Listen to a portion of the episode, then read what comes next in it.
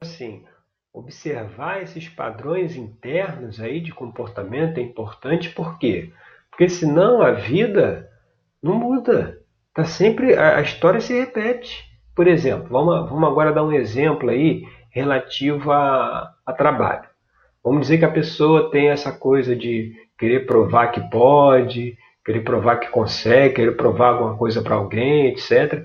E aí, por conta disso, ela tem uma, uma condição no trabalho, uma capacidade de trabalho que é desse tamanho.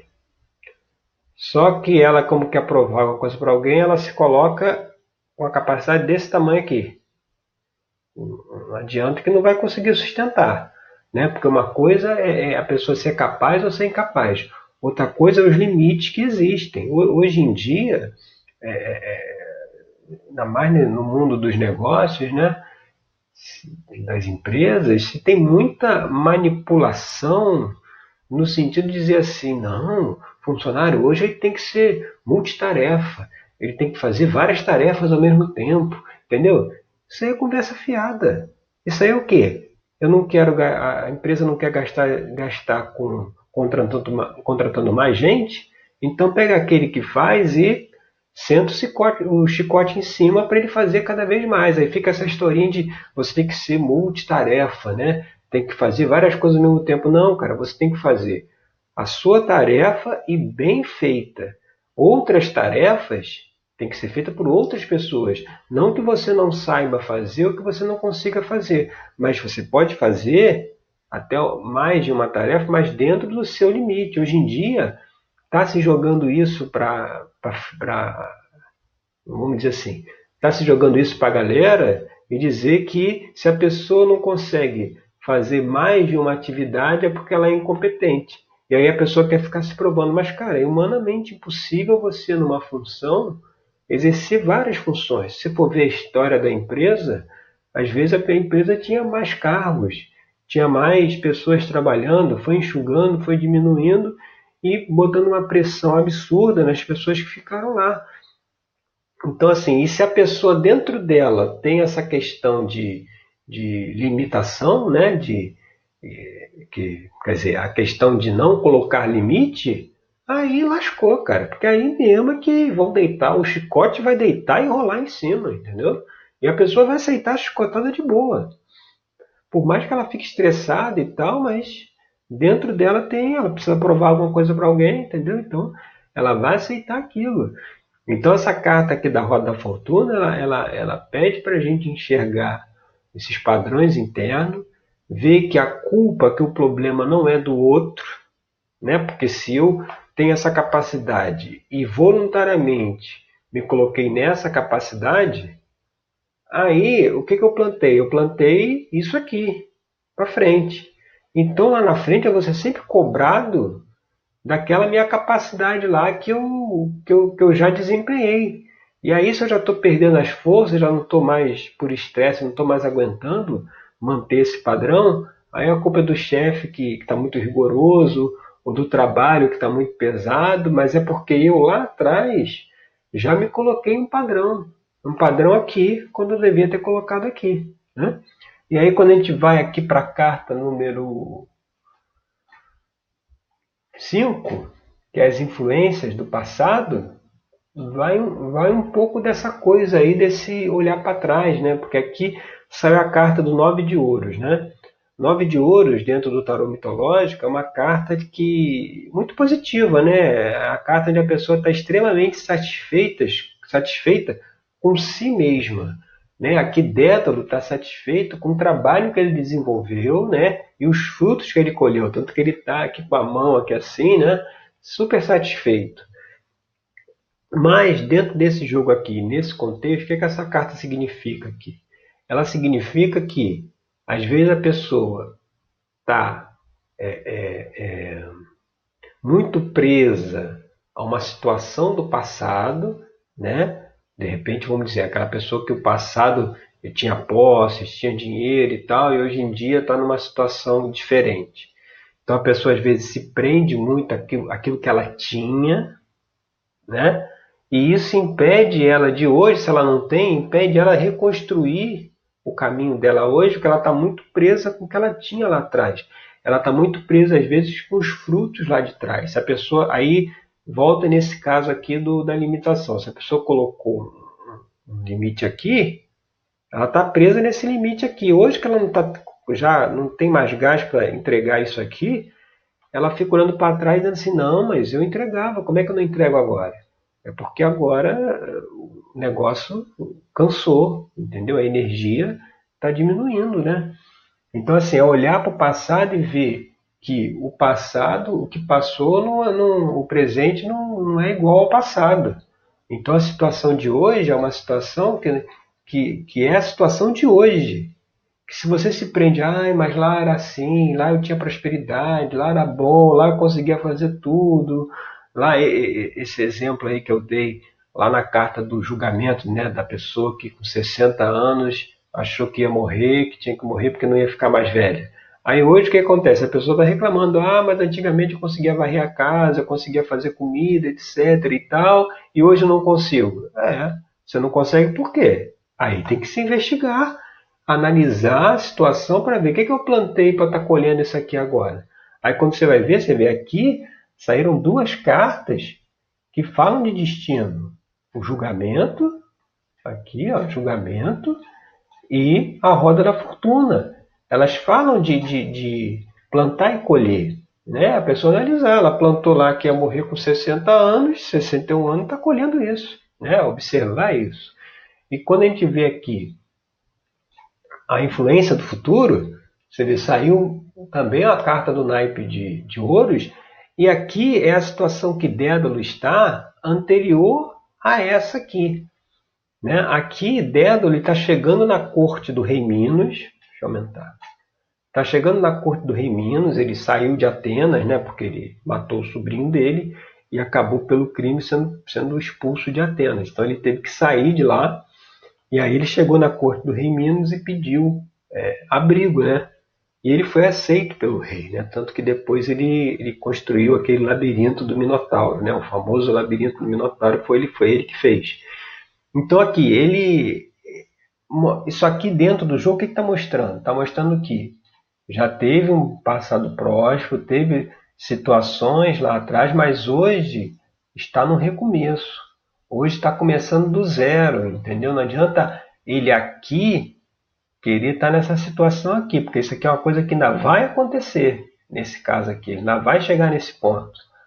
Por enquanto não está. Então é questão de se analisar e ver que assim ainda está é uma carta que mostra, fala sobre é, novas etapas, novos inícios também e fala muito sobre generosidade, porque aqui o rei generosamente acolhe ele.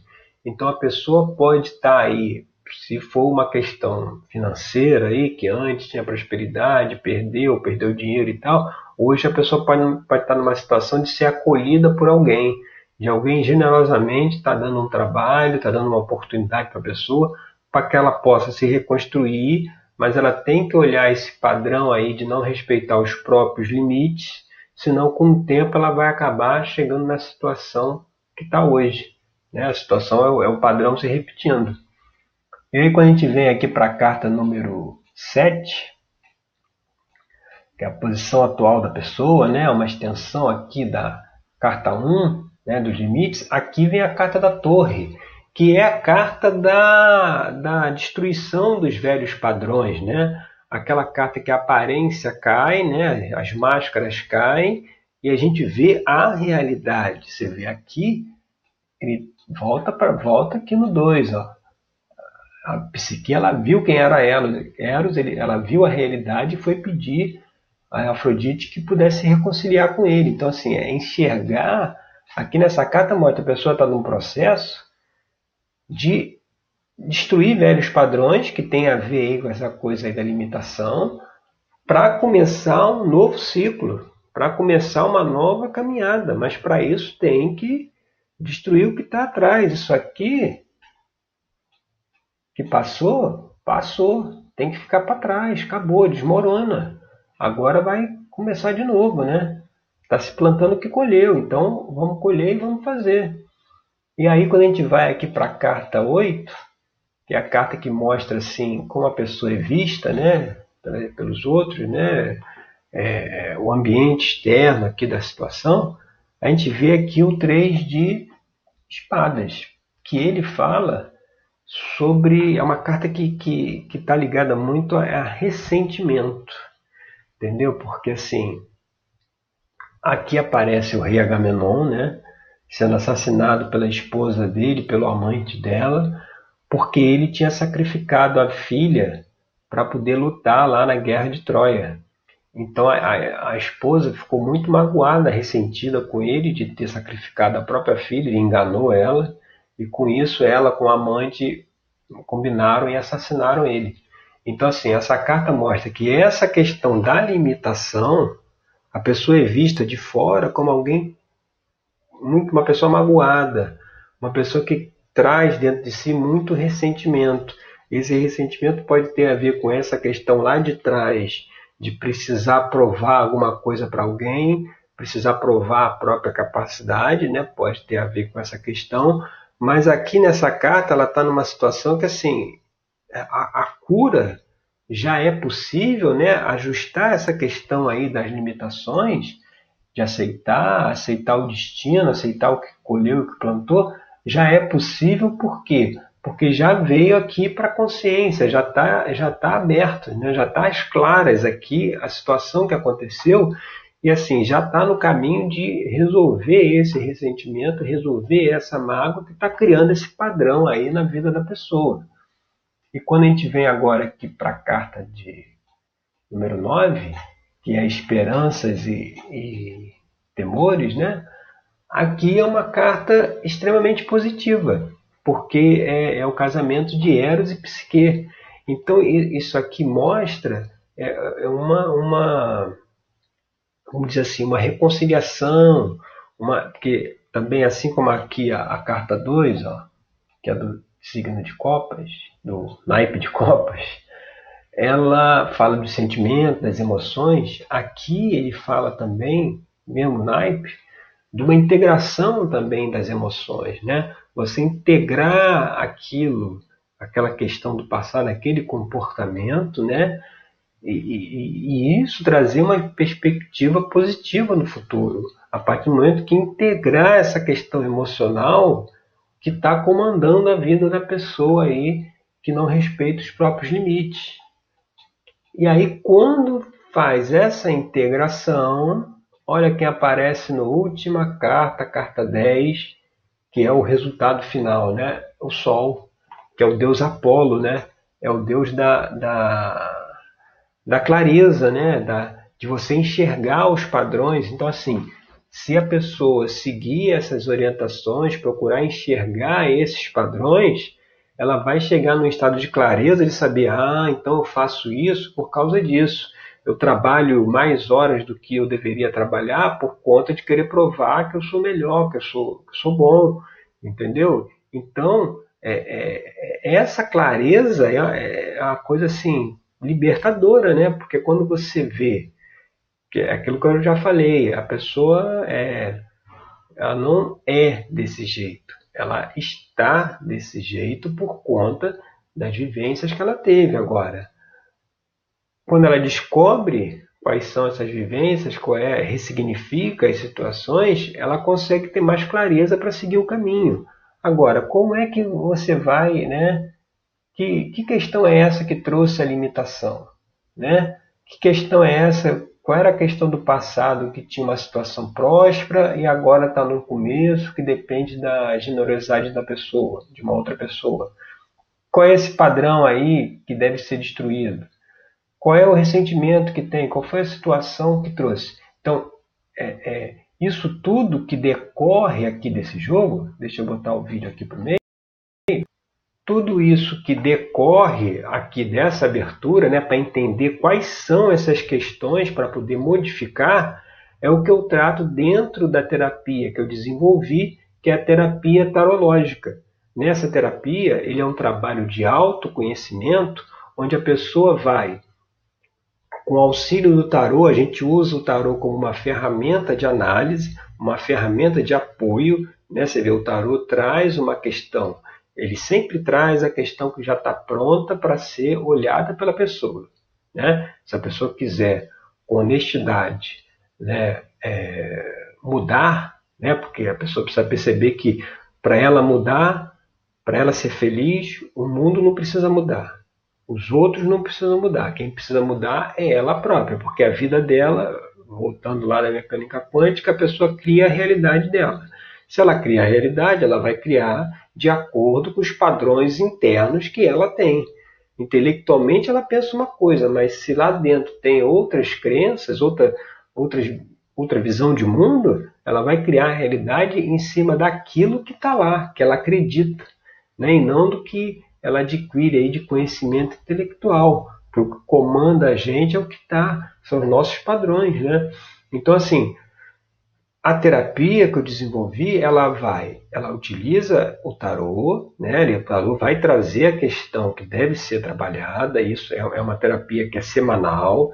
A gente se encontra uma vez por semana, encontros online, assim pelo Skype. E aí, é, o tarô traz a questão que a gente vai analisar e ao longo dos atendimentos das próximas semanas, a gente vai desenvolvendo isso até para a pessoa poder dentro do trabalho terapêutico, perceber qual é a questão que levou ela a, a ultrapassar os seus limites. Né? Qual é a questão que levou ela a, a plantar o que ela plantou e agora está colhendo? Como é que ela pode mudar isso? Como é que ela pode mudar esse padrão? Então, tudo isso é feito dentro desse trabalho de autoconhecimento. Não é aqui, tem que ficar bem claro, esse trabalho não é uma consulta de tarô. Porque a consulta de tarô ela tem uma uma outra finalidade, um outro objetivo.